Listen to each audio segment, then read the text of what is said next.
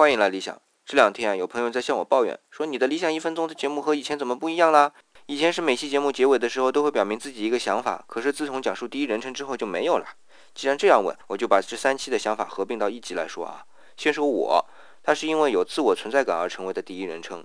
这种自我存在感就是本能欲望的体现，所以有点类似弗洛伊德结构理论的本我。